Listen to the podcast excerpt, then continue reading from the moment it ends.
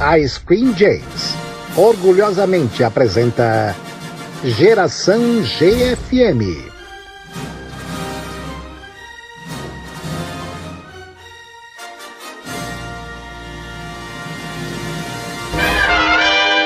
Fala pessoal, um grande abraço. Estamos de volta com a segunda edição do podcast Geração GFM. Eu e meu passa de geração, Dino Neto. Tudo bem, Dino? Como é que foi a repercussão bom, do primeiro podcast da gente? Nossa, maravilhoso e é um prazer de novo estar aqui participando dessa coisa que eu vivi, que é nos 80 e 90. Estamos ao som de Missão Impossível, primeira versão é, da série, do seriado, composta por Lalo Schifrin, ele que é um músico argentino que tocava com Dizzy Gillespie. Eu não sabia Também disso. não sabia, tô sabendo agora. Impressionante. Antes de começar a compor para filmes e TV e entrar aí nessa é, nessa vibe aí de filmes e TV, ele consagradíssimo. É, ah, tem a segunda versão, né, que foi gravada pelo Adam Clayton, Clayton e, e também pelo Larry Millen Millen Jr., que são baterista.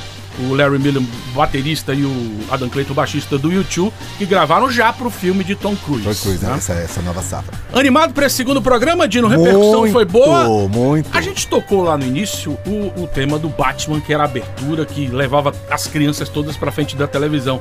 É, a roupa do Batman, interpretada pelo Adam West, faria sucesso nos dias de hoje? No carnaval faz. Faz. Muito. Né? No Halloween, tem gente que veste no Halloween também. No Halloween A malha, também. né, do, do Adam West. Isso. E Burt Ward, Burt Ward. que era o Robin. Do Robin. Muito obrigado a você que curtiu o pod de estreia, se gostou, quer falar o que achou, quer sugerir temas para os futuros programas, entrevis- entrevistas, eh, quer comentar, fica à vontade nas nossas redes sociais. Ah, o nosso zap é o 7198779010, 98779010. Nosso Instagram é o gfm.salvador. Estamos nas plataformas digitais, as principais Spotify, Deezer e Google Podcast. A gente está muito feliz porque esse é o primeiro podcast na Bahia dentro dessa pauta de, de mostrar, reviver, debater como era a cultura pop nos anos 80, 90, um pouquinho de 70, claro, de uma forma leve, descontraída, com informação, mas que também traga o debate do porquê de tanta transformação na moda, na música, no entretenimento, na comunicação, no cinema, no mundo da cultura pop, nos momentos de lazer e entretenimento, principalmente focado no que acontecia aqui em Salvador, na Bahia, o mundo está sempre em transformação, é claro, mas tem alguns anos das, das nossas vidas, da nossa vida, que ficam para sempre. Ninguém tá aqui para ser aquele saudosista ao extremo.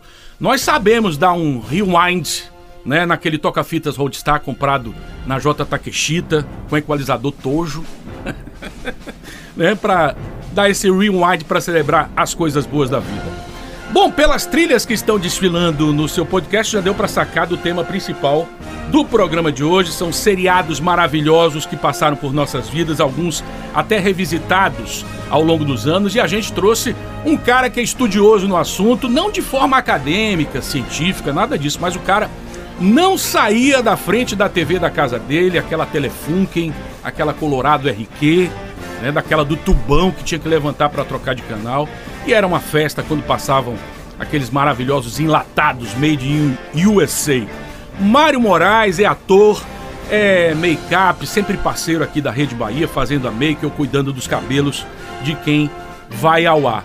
Obrigado pela presença, Mário. Obrigado. Pela música que tá tocando, você já sabe qual é o meu seriado preferido, né? Sim, a Loirinha claro. Maravilhosa. Claro, lógico. É, é incrível. é, quero agradecer por, por estar participando desse programa incrível. Como você falou, é, não é só o saudosismo, né? Uhum. Ele, ele tá sendo revisitado sempre, né? As coisas vão e voltam de tão boas que eram, entendeu? Então, é, é um prazer também estar aqui com o Dino. Curtirmos aí esse programa incrível que tá bombando. Falar um pouquinho da Dini Eugênia. A Dini foi minha primeira crush da vida, sabia, Dini? É, ela linda, Foi. né? Linda. Bárbara Ida. Bárbara Iden. Que foi esposa de. Eu lembro da. Não, não. Não, ela, o marido dela não era conhecido, Não era conhecido, não, né? O filho que teve problemas Teve com a imprensa foi. Morreu foi. muito cedo. O filho dela cedo. morreu muito com cedo. 40 e pouco. Foi um garoto, um garoto. Chegou a fazer alguns, alguns filmes de sessão da tarde, inclusive, né? É, infelizmente, ela, ela, a Bárbara, ela não teve a intenção de ser a Jean, né? Ela foi convidada e acabou dando certo. E quando ela ficou grávida, ela resolveu abandonar a série. E ela Mas- tinha que mostrar a barriga o tempo todo. É, mas aí é o traje isso. da Ginny era esse. Exatamente. Aí mas o truque foi justamente criar um véu junto com o chapéu que cobrisse a barriga e os seios, né? Porque ela ia amamentar e sempre em plano americano. Então entrava sempre uma dublê quando a cena era distante para que isso não fosse mostrado, né? Então foi muito contra a vontade dela gravar dessa forma. E ela teve esse único filho em que ela precisou na época sair para gravar e ele ficar sozinho em casa onde um vizinho ele cultivava maconha e aos 9 anos de idade esse filho dela foi viciado em drogas. Que coisa. E desde É. então ela sofreu muito com isso, entendeu? Ela, ela se culpou durante muitos, an- muitos anos por causa disso. E aí foi essa dificuldade na vida dela. A Ginny foi a primeira super-herói, a primeira personagem é, principal sexy das nossas vidas. É, porque era sexy e, e- e muito natural, né? Não tinha uma forçação de sexy. Eu sei que eu li em uma matéria em algum lugar que era proibido durante uma certa temporada Major Nelson entrar na garrafa. Ele só foi entrar na garrafa pra você ver, o homem não entrava no quarto da mulher, pra você ver como ela, a, a coisa da cultura americana, né? De respeito. Perto do final que ele foi entrar na garrafa, no final da, da, da série. Que não podia. Nem ela podia estar saindo do quarto dele. Olha que loucura. Bom, a grande concorrente, no bom sentido, da Ginny, já que eram do mesmo estúdio, era era da mesma produtora, a Screen Gems. Screen Gems. Orgulhosamente apresento. Era a feiticeira, a bruxinha Samantha, né? Surgiu antes até. Antes. Em 1964, né? É, ela que conhece um simples mortal, mais ou menos a mesma história, a mesma diretriz, né, Mário? Uhum. Exatamente. Feiticeira e, e Ginny é um gênio. Exatamente. A Elizabeth. Montgomery, ela, ela foi, é, assim, escolhida. A, a série foi a primeira a passar, né? E então, é, é, veio para concorrer com ela, entendeu? A, a mesma produtora criou essa série para que concorresse. Sidney Sheldon era o escritor né, da, da série de Jeanne. Então, Premiadíssimo Sidney premiadíssimo, Sheldon. Maravilhoso. Premiadíssimo. Então foi isso. Ela veio para concorrer com a feiticeira. Mas aqui você deve o sucesso das duas quase que paralelamente. Por que, que o, o, o- o americano e depois nós brasileiros gostávamos tanto desses dois seriados que tinham é, é, é, é, um viés parecidíssimo? Era magia, não é? É. Era um encantamento, não é? Enquanto, enquanto é, Samantha tinha a vizinha a senhora Kravitz, né? Que tem uma boate, inclusive, em São Paulo, famosa, chamada Senhorita Senhora Kravitz. Kravitz. Não tem mais, fechou. Nome por É, causa dela. dela. E era a vizinha, a bisbilhoteira, entendeu? E a antagonista da feiticeira era a prima, entendeu? Ela tinha uma prima. Então, assim, que E, e a irmã morena, a irmã. Não era não, era prima, Era prima? que era a mesma atriz de Serena. peruca. Serena. É, Era é. Serena, era a mesma atriz, né? Alguns anos depois, Ela era do mal. ela era do mal, porque ela queria tomar É. o marido da outra, né? Foram oito temporadas da Feiticeira, de 64 até 72, 254 episódios, e Ginny Eugênio, cinco temporadas, de 1965 até 1970, 139. Todas as dublagens dos, das duas, dos dois seriados eram feitas pelo estúdio AIC São Paulo. Bom, agora a gente já tá tocando a trilha de uma- um seriado que eu sei que vocês dois adoram, né? São, que é As Panteras. E, e- e as Panteras, é, a meu ver, tem uma, uma conquista importante das mulheres por serem as primeiras heroínas é, em carne e osso dos seriados. Até então, nós tínhamos quem? Mulher Maravilha, que tinha poderes paranormais, né? E nada, e as Panteras eram as únicas pessoas normais, É. né? De carne e osso, que Deixa- eram heroínas. Deixa eu te dizer o seguinte: é, há algum tempo os estúdios já estavam cansados, né, e o público, de assistirem somente seriados com homens. Então existia a Bareta, existia Kojak, existia MacLeod. MacLeod, Macmillan e Senhora. Então isso foi ficando cansativo para o público. Então é, é, Ivan Golf e Ben Roberts eles tiveram uma ideia de desenhar é, os Anjos de Charlie. Eles tiveram essa ideia. Então Aaron Sperling e Leonard Goldberg eles foram os produtores. Foram eles que deram a vida para essas mulheres que tinham que desconstruir as mulheres dos anos 60, com aqueles cabelos armados, muito produzida, com essa Elas já usavam calças né, compridas, E a jeans. pioneira, na realidade, para essa série dar certo foi Andy Dixon, com Police Woman, entendeu? Ela veio já como uma não protagonista, mas como uma coadju- coadjuvante, porque existia um, policial na frente dela. Então Andy Dixon, ela, ela protagonizou né, a mulher à frente do seu tempo. Então, logo em seguida, eles não estavam satisfeitos porque a mulher precisava estar na frente. Então, Aaron Spelling e Leonard Goldberg criaram as Panteras. Nomes das três panteras, por favor. É, Farrah Fawcett era Mary Farrah Lane Fawcett e Jacqueline Smith era Jacqueline Smith. É, Sabrina, que era a Cat Jackson. Gatíssima. né, lindíssima. Era a minha e preferida. Sabrina, ela já tinha um histórico mais antigo. Ela tinha feito uma série policial com como a polícia Uhum. uma como policial e tinha um outro policial com ela. Por isso então ela era das três, ela era líder, né? Ela é que encabeçava, né? Então elas tinham as panteras antes de tudo, elas traziam pra gente todo um histórico de moda que foi É introduzido novo para as mulheres, cortes de cabelo, né? Muita gente não sabe, mas o cabelo de Farrah Fawcett, ela participou de várias Sempre impecável, né? impecável e foi inspirado num pinheiro de árvore de Natal. E Uma- você nota no seriado a independência das mulheres. Sim. De vanguarda, né? Elas eram muito de vanguarda. De vanguarda. Não e era essa a intenção. Era essa a intenção, entendeu? Que elas fossem, assim, vanguardistas mesmo, com relação à moda, com relação ao cabelo, às atitudes. Fox Filme do Brasil apresenta. Terra de Gigante. Ô, ô, Dino, é, o pessoal vai estar perguntando, mas Thiago, vocês estão falando de alguns seriados produzidos na segunda metade dos anos 60. É, mas o problema é que eles demoravam a Chegar estrear no aqui. Brasil. Exatamente. Enquanto que alguns, como Mulher Maravilha, O Homem de 6 milhões de dólares, O Incrível Hulk, Dallas, A Gata e o Rato, é, alguns a diferença já acabava diminuindo, meio que nos meados dos anos 70, né? Havia defasagem, mas nem tanto. Alguns lá pro final da década de 70, outros no início dos 80, que seriam exibidos por aqui. Lembrar sempre que a gente tá falando de TV aberta.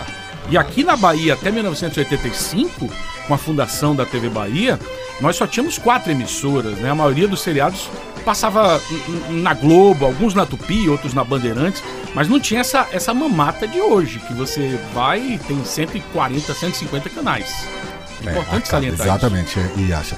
É, eu acho que foi até bom também que teve muita coisa de educação nesse seriado. Você via coisa, né? De. de, de- da, da casa, do comportamento, da moda.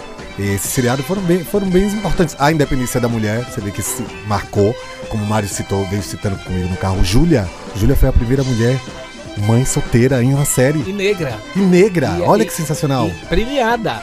Ela foi a primeira mulher negra premiada com um Grammy pela série. E a base era o quê? Educação. Ela educar o Fala filho. pro pessoal o nome da série pra eles relembrarem. Júlia. Júlia. Só isso, Diane Júlia. Carroll. Diane Carroll. E o menino que tinha um filho era mãe solteira naquela. Eu época. lembro. Ela era Gordinho, enfermeira. assim, né? Exatamente, ela era Lembro enfermeira. dele, bochechudo. Exatamente. Muito Corey Baker. Como é o nome? Corey Baker. Corey Corey Baker. Baker. Mas a gente falou em mamata, né? Antes que você viaje na maionese, eu dei um tilt aí na máquina. Não vou dar migué, não. De escolher um quadro massa pra você ficar de boa aqui no Geração. Será que ficou porreta a vinheta? Vamos ver agora. Rapaz, eu vou ficar aqui na Copó, viu? Rapaz, para de fazer enxame. Tem, mas É acabou. nenhuma, viu? Rapaz, ficou excelente a vinheta. Gostei muito. Parabéns ao DJ Dino Neto. DJ Qual é a gíria, meu rei? É, a gente vai sempre analisar as gírias aqui que faziam parte, principalmente do nosso universo baianês. Vamos começar com a gíria que bomba até hoje, se duvidar, né? O Barão. A cédula de mil cruzeiros lançada em 1978, que estampava o rosto do Barão de Rio Branco, patrono da, da diplomacia brasileira, e virou sinônimo de, de gente rica, né? É, ela ganhou, na verdade, dois significados, né, Dino? O cara que ficou barão, e as pessoas brincam até hoje. Tem um barão aí, Ou quer ver? Ou quem se dava bem pegava a gatinha. O cara tá barão de gata. o cara tá barão, né? É. Olha, o cara tá barão, olha a gata que ele tá pegando. Foi sempre relacionado a algo bom, não só dinheiro em si, né? O cara tá com carro novo, barão, tá com carro do ano, olha o som do cara, o cara tá com som, é barão. O cara viajou pra, É, pra Morro de São barão, Paulo, tá barão. Era relacionado a coisa boa. E depois virou bordão do planeta dos homens. Qualquer coisa que se comprava com a inflação estratosférica que nós tínhamos, falava, ih, lá vai barão. Lá vai, lembro. Não era um bordão de um personagem específico, eram de, de, de todos, assim, eles faziam um, um Sketches. sketch, né? E falava, lá vai barão. E o Chepo? Chepo. Ah, pô, o Chepo é muito bom, né? Hoje, Dura, hoje né? é, é politicamente incorreto o Chepo, sabe por quê? Você faz num ambiente, por exemplo, de trabalho. é, tudo bem, entre amigos de verdade, né? As brincadeiras valem. Cada um sabe o limite e o nível de, de amizade que tem com o outro. O mais cruel do Shepo, vê se vocês concordam, é que ele vinha, às vezes, do ponto de vista de terceiros, né? Era um elemento de fora. Nunca de, de quem tava, por exemplo, discutindo. Se eu tô aqui discutindo com você, Dino, e eu te dou um fora, aí o Mário vem e faz Shepo. Rapaz, isso arrasava a pessoa. Era um bullying. Não é, Dino? Não, isso acontecia na sala de aula. A professora reclamando sobre alguma coisa. Isso porque você não estudou, a galera. Chefe, chefe, na própria sala. Pô, era uma orquestra de Shepos. De chefe. né? E depois o, o Shepo teve uma, uma derivação pro Shelp, que eu ouço algumas pessoas falaram hoje em dia falar Shelp. Shelp. Você falou isso comigo, realmente. Eu fui falar com as pessoas, alguém falou, mas eu, eu, eu convivi com a palavra chefe. Mas Eu acho, eu acho que vem um pouco de que isso tudo que você fala se perdeu. Aham. Entendeu? Que essa conotação que você coloca aí sobre a, a vergonha de se ser chamado a atenção. Era uma vergonha que a gente passava, vergonha, Mário. Entendeu? Eu me senti assim. Eu, eu, sou- É. eu recebi É vários verdade chefes. que era uma abreviatura de xerap? Será? Não, não. Eu vi em algum Não, lugar. é um termo, é um termo espanhol. Ah, é? um termo espanhol. Porque lembra mesmo, Chepo. né? O chefe xerap. Shepo. E Shepo eu fui descobrir uma cidade, um distrito, lá na República do Panamá. Tem do- 12 mil habitantes. É, é a cidade de Shepo. É porque as elas são grossas, é Lá, isso? lá todo mundo deve tomar fora o tempo todo, né? Ah, mas vamos continuar aqui com o nosso tema ao som de Miami Vice. Miami Vice descobrindo a- as belezas da Flórida, né? Paisagens, parece que todo mundo tem lancha, né? Miami. Pra poder passear com, com o pessoal de Johnson, lá. né? Estourou Don Johnson. Don Johnson. A gente tem o nosso entrevistado aqui, o Mário Moraes, falando de seriados ou séries, né? Como que não falar. É, é verdade que você sabe todo o texto falado na abertura da Mulher Biônica, interpretada pela Lindsay Wagner? Eu sei. Eu Faz sei. pra gente ouvir e depois a gente coloca o original. Vamos lá, tá Tá. começando. As seguintes informações são altamente confidenciais. Catálogo da recolocação biônica. Jamie Somers, sexo feminino, idade 28 anos, ex-tenista profissional, profissão atual professora, residência Ohio, Califórnia. Gravemente ferido em acidente de paraquedas, partes atingidas, ambas as pernas, braço direito e ouvido direito. Processo da operação recolocação biônica. Autorização Oscar Goodman, custo estimativo confidencial. Detalhe: É. o confidencial vinha porque o homem de 6 milhões de dólares não poderia ter sido substituído por uma mulher que seria mais cara do que ele. Então Ah, o custo estimativo tá. era confidencial, você não poderia saber. Agora eu quero ouvir o original. Vamos lá. As seguintes informações são altamente confidenciais. Catálogo da recolocação biônica. James Somers, sexo feminino, idade 27 anos, ex-tenista profissional, profissão atual professora, residência Ohio, Califórnia.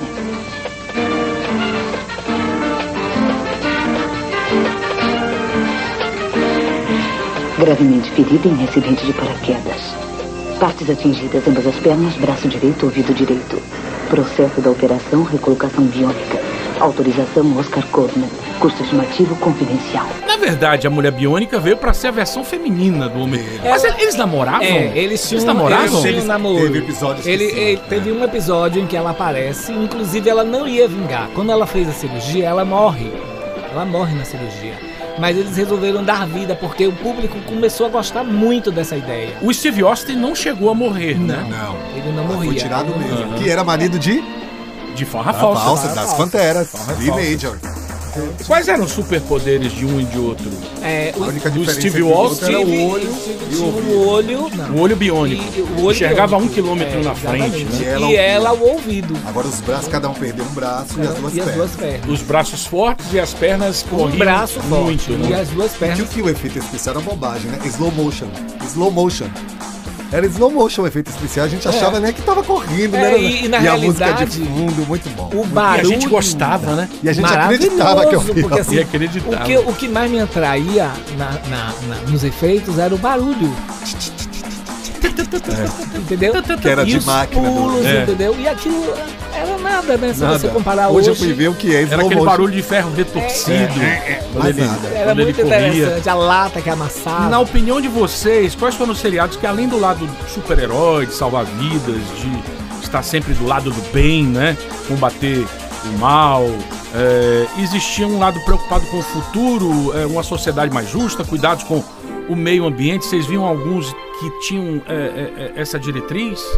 Eu, Eu- consigo lembrar. Eu acho que sim. Eu lembro do Flipper. É, Eu acho que sim, Flipper sim. foi, mas eu acho que é. Tinha, tá mas, por exemplo, você citou o Miami Vice, mas existiu o 240 Robert, entendeu? Que era uma série que- voltada para o salvamento de pessoas, entendeu? Era um helicóptero com, com paramédicos que salvavam pessoas na, na praia, é, como tinha o SOS Malibu também. Então eles tinham essa preocupação com o meio ambiente e não a- avisar era Baywatch, pessoas- não, né? é, Não, o Baywatch era preocupado com o corpo de Pamela Anderson, Pois né? é. Era isso. Por isso que eu tô falando, tire o Baywatch Ela deve disso aí. ganhar direitos autorais até hoje, né? É, tem um exemplo do, do Daniel Boone, né, que lutava quem fazia mal aos, Aos índios, mas índios. o Daniel Boone tem uma incoerência. Porque ele usa um chapéu de guaxinim. De pele de guaxinim. Quer dizer, Não é ecológico, né? nada ecológico. Concordam? Apesar tem que ver se tá na lista dos animais em extinção. Acho que não deve, né? Acho que não. Mas é como o se- Thiago fala, eu É acho que igual a é rato. ecológico, sim. É. Ele, ao mesmo tempo que lutava pra não, não é, é, Dizimar árvores, dizimar, dizimação dos índios, tava usando um chapéu de guaxinim o tempo todo, incoerência, né? É, o Flipper, talvez pensando nos nossos oceanos também. Você né? lembra qual era o, o estado, a cidade? Era também Era na Flórida, era na porque tinha Flórida. barco de vento e tem que ter o pântano, né? Na costa da Flórida, Exato. com certeza. Hora dos comerciais aqui no Geração GFM, mas aqui os reclames são comentados, eles não passam batidos, não. Nosso comercial, por favor. Flávio Cavalcante chamou, vamos rodar e ouçam como éramos todos milionários 30 anos atrás e não sabíamos. É a liquidação do MAP. É a última semana. Rádio Relógio Toshiba só 2 de 530 mil cruzeiros sem juros. System Polivox Trivox 2 de 1 milhão e 900. TV Panasonic 14 polegadas 2 de 7 milhões e 200. Fogão Brastemp Deville 2 de 3 milhões e 200. Geladeira Prosdóximo 2 de 4 milhões e 700. Forno micro-ondas Brastemp 2 de 5 milhões e 400. Tudo em duas vezes sem juros. É a liquidação do MAP. Não perca, é só até sábado. Dino, quando eu ouvi isso, cara, caí na gargalhada. Micro-ondas mais caro do que uma geladeira. Não, você viu? E o som é o mais barato de todos. O fogão é mais caro que o aparelho de A som. geladeira, se você for É. pegar todos esses produtos que foram exibidos, a geladeira é a mais cara. Mais a geladeira era duas vezes. Olha, olha também a, a, a casquinhagem dos empresários. Duas vezes apenas. Mas acho que é por causa de durabilidade, que geladeira você sai, você compra de Não, 15, mas o- 15 anos. o- a TV de 14 polegadas é duas de 7 milhões e 200 mil cruzeiros. A, a- o forno micro-ondas era duas de 5 milhões e 400 mil cruzeiros. E a geladeira, que era pra ser a mais cara, era duas de 4 milhões e 700 mil cruzeiros. Você tinha que se virar, você tinha que dar sua alma Ah, pra comprar um. Eletrodoméstico naquela época era muito caro, principalmente primeira linha, né? Você vê que o som tem aquela coisa do som do, que vinha com toca-fitas, o 3 em 1, o 2 em 1, que era rádio e toca-disco. O consórcio nacional, É, exatamente. Sharp, Sharp. que eu entrei. Você Fui entrou? contemplado com, sei Mentira. lá, uns, Já uns oito meses. Ah, pensei que uns oito meses. Teve gente Não, que nem demorou muito. Mas TV e vida a gente comprava no consórcio. No consórcio. de caro. coisa, né? E linha telefônica, que era patrimônio, você tinha, tinha É. a, a escritura, que era um patrimônio seu. Aquilo era, eu achava. Esse comercial que a gente rodou é do MAP, mas poderia perfeitamente caber na Sandis, na Mesbla, nas, na Lobrais, Tio Correia. Tio Correia, né? Nas lojas IP, IP, né? É porque a gente achou muito interessante e, e, e o mapping só.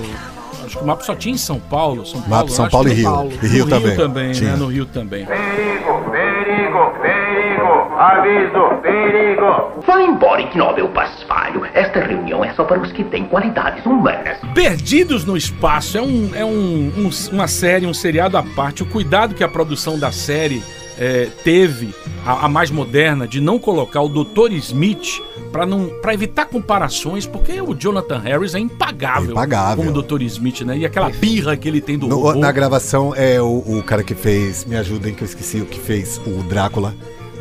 Gary Oldman, maravilhoso. Gary Ele faz um Oldman. vilão mais perverso, mais É. sombrio, mais nefasto. Não é como o, o, o Jonathan Harris, que era, era mais engraçadinho e que não gostou do cara que dublava ele. Você soube?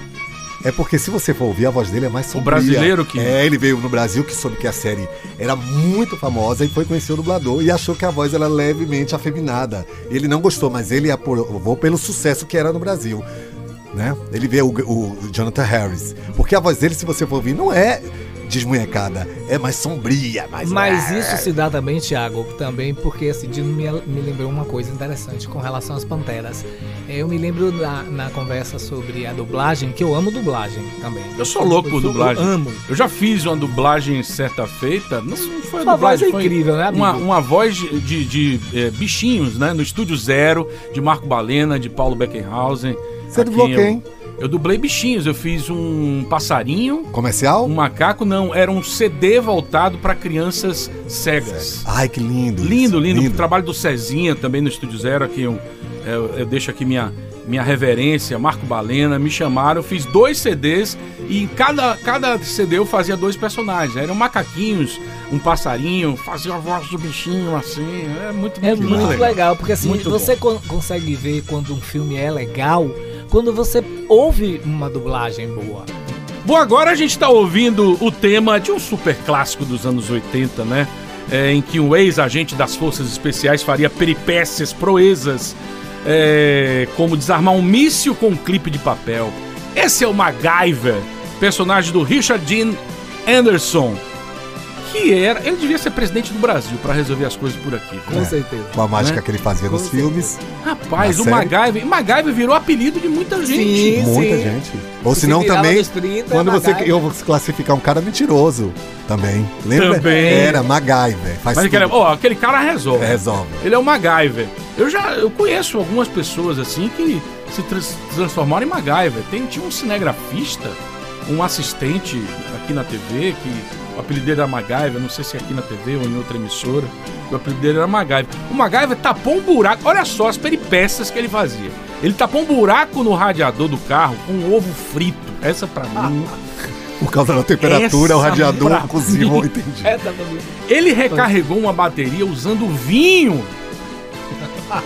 O que Jesus falaria? De MacGyver. Ele reconstruiu digitais usando tinta raspada e uma jaqueta velha. Nunca entendi isso, cara. Mas o MacGyver era muito bom. Vamos lembrar de mais alguns seriados para não passarem batidos, viu, Mari? É porque esse é um tema para uns três programas, programas, viu? e ou mais. E aí depois, ah, não falou do meu seriado predileto. Vou falar alguns aqui, se vocês tiverem mais, vocês lembram. Guerra, Sombra e Água Fresca, eu lembro eu chegando da escola, Eu achava. meio-dia. Era bom porque era contra nazista, mas tinha uns temas bem bobos. Uns episódios bobos. Túnel do Tempo, eu amava. melhor de incrível. todos. Foi baseado em fatos reais pra fazer os todos. São histórias que aconteceram. Exatamente. Não era de mentira. A primeira foi Titanic. Foi exatamente. Titanic, o primeiro episódio. E quer ver outro que foi bem importante? Krakatoa. Que as pessoas que moravam na redondeza do vulcão queriam, não, tinham que se, não queriam se mudar, se mudar e morrer. Isso é verdade. Que eles vão avisar, vocês têm que sair daqui. Lembra o vulcão Kra- Krakatoa? Krakatoa, Exato. É, mais alguns. Terra de Gigantes, Viagem ao Fundo do Mar, Havaí 5-0, 5-0. A Gata e o Rato.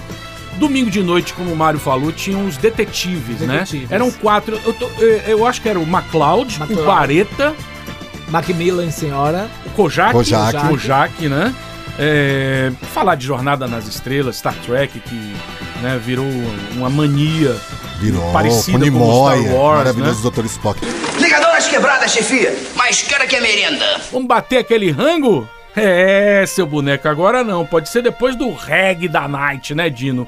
E que tal o maior sanduíche que eu já vi na minha vida? O baitacão. Hein? Rapaz, eles mandavam fabricar o pão, né? Era a fabricação própria. Não tinha aquele pão daquele tamanho em lugar nenhum. Não era isso? Era, porque não achava. Não achava. Eles tinham um fabricação pão, era um própria. disco voador. De um enorme. Era um disco Era um voador. almoço, um jantar mesmo, não era um lanche. Você que é mais novo, você que só tem 30, 30 e poucos anos, o Baitacão era uma famosa lanchonete que servia os maiores sanduíches que eu já vi na minha vida. Se você se deparasse com ele hoje, você ia falar a mesma coisa. Ainda vinha acompanhado de um copão de suco de laranja, né? É, 500 ml. A, a primeira unidade do Baitacão foi na saída da Lapa, do convento da Lapa, e tinha unidades na Barra, em Amaralina. Uma coisa que eu fui pesquisar, o Baitacão só tinha funcionários homens. Eu não, não me lembro, não me tocava disso Também não, olha. Eu não ficava olhando pro pessoal lá dentro, de repente lá dentro tinha Podia ter mulher, né? alguma mulher, mas não. Era só funcionários homens. E não era muito barato. Não, Não. mas era um custo-benefício. É, porque.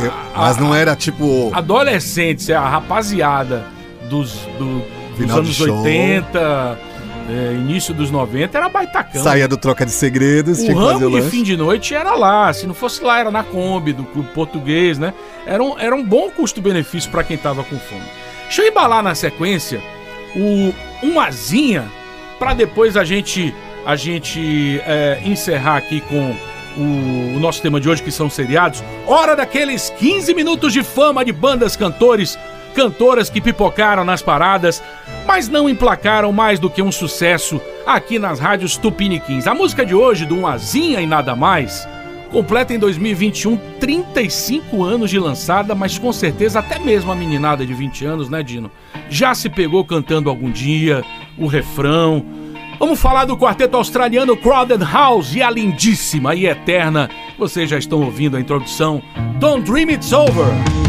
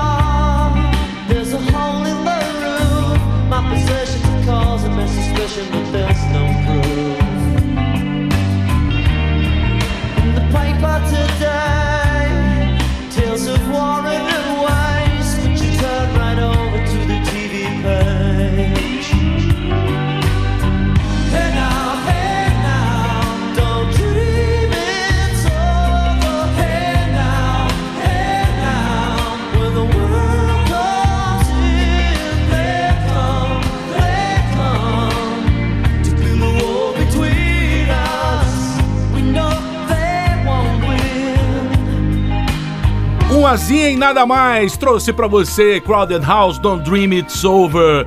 Hoje a gente tá falando de seriados, de séries que fizeram sucesso na TV aberta. Tem esse negócio, não tinha? Não esqueça a TV fechada, que na nossa época aqui que a gente tá é, concentrado, não existia TV fechada. Os seriados nos ensinam muita coisa também, né, Mário? Cada um passa uma mensagem diferente. O Incrível Hulk, a gente tá ouvindo agora, ó. Aquele final melancólico, dramático do Incrível Hulk. Porque era. A vida dele era triste, né?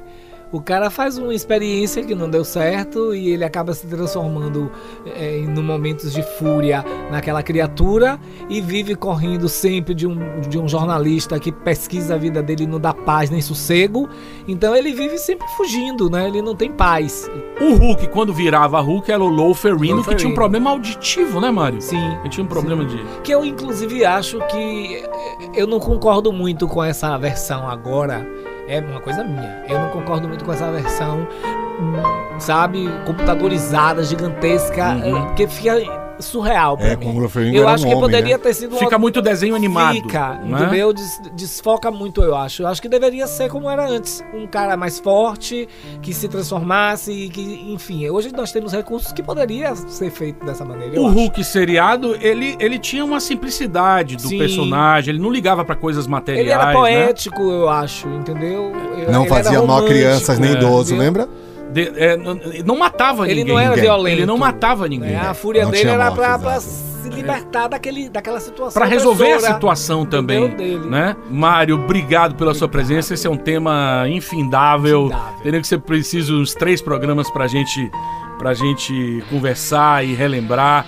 Matar saudades é sempre muito gostoso. Obrigado, viu, Mário, pela Obrigado, presença. Muito obrigado pelo prazer. Ô Dino, eu queria encerrar o programa de hoje prestando homenagem a um dos nossos super-heróis musicais.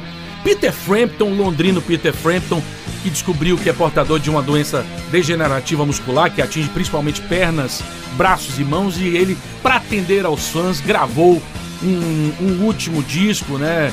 Que vai estar nas plataformas digitais aí. Foi lançado no dia 23 de abril. Ele acha que quando a pandemia acabar, já não vai ter mais condições físicas de tocar em shows. Por isso mesmo ele eh, lançou esse trabalho como uma despedida da carreira. Ele tem sucessos maravilhosos como Baby I Love Your Way, Breaking All the Rules, mas eu escolhi Show Me the Way pra, pra encerrar. Que tal? Linda música, maravilhosa. Lembro que uma das músicas dele foi trilha do comercial dos cigarros Hollywood. O esporte qual era mesmo? Me lembre? Eu acho que era o triciclo, triciclo nas dunas. Nas- nas dunas. É, e, e o Peter Frampton foi o primeiro guitarrista a utilizar o recurso da guitarra falada. Interessantíssimo isso. Realmente, quando ele. Você pode ver no início de, de Show Me the Way, a guitarra faz. E depois veio o Slash, que repetiu esse recurso, e outros tantos guitarristas, tá bom? Valeu, gente. Olha, é, pra manter contato com a gente, o nosso WhatsApp, repito, 71998779010.